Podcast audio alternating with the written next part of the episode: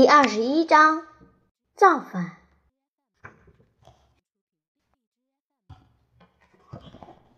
艾克尼校长继续说：“接下来是史蒂芬跟门顿打架的问题。”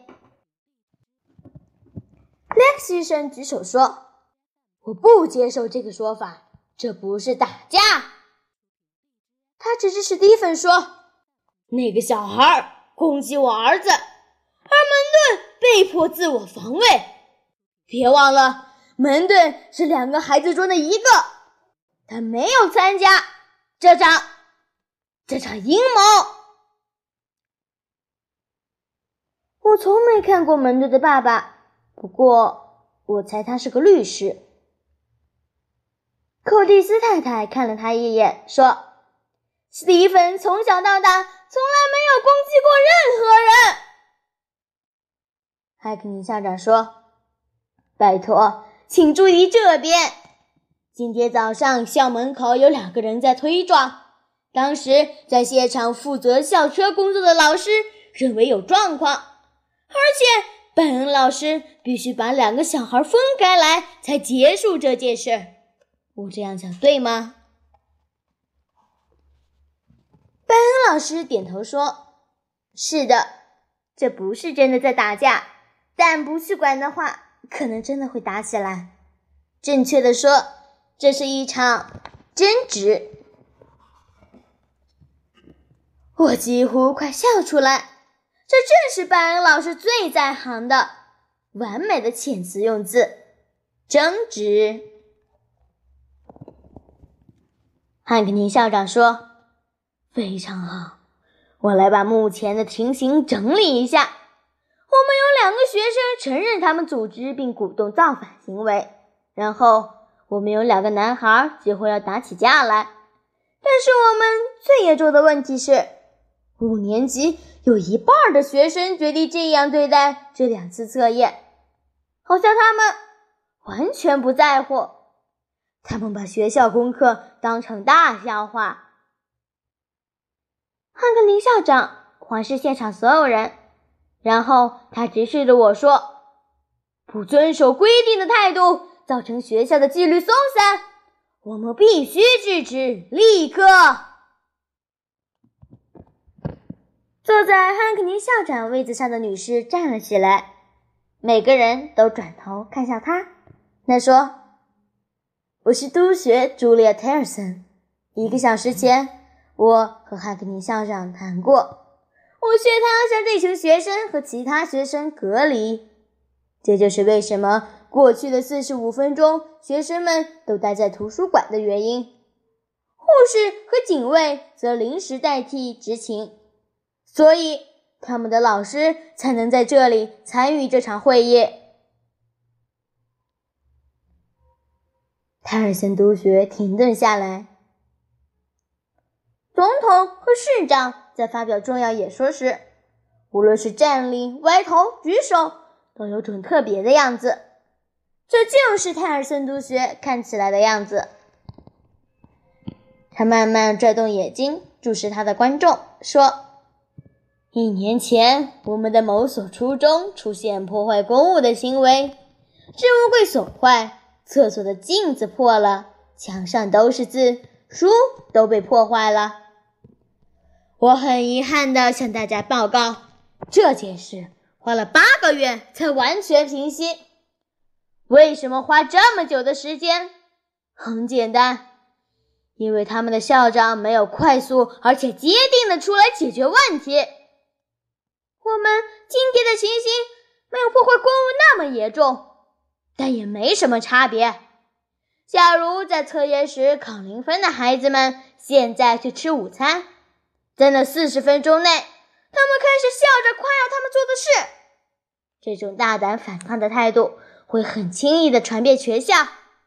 这种事绝对不能发生。我们要以强有力的方式来处理这个问题的源头，而且还要立即处理。每个菲布鲁克小学的学生们都必须明白，考试和分数是件严肃的事。学校里的每个学生都必须尽力争取最好的分数。菲布鲁克的教育精神就是做到最好。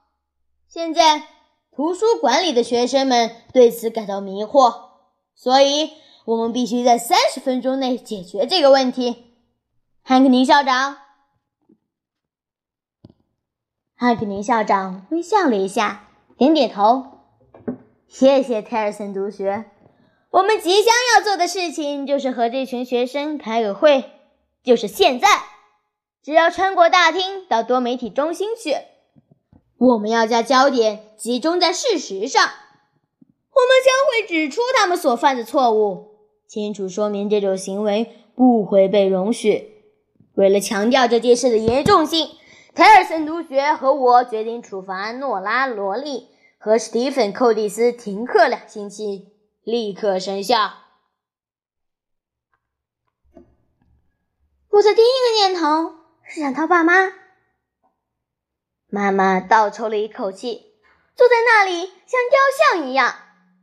她的背脊僵直，我可以看到她眼角打转的眼泪。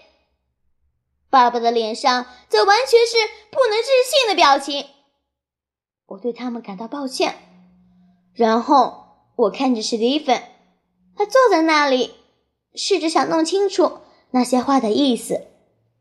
停课两星期，他的脸色惨白，他的爸妈正看着我，每个人的脑子里都确信我是这条混乱的根源，我自己也是这么想的。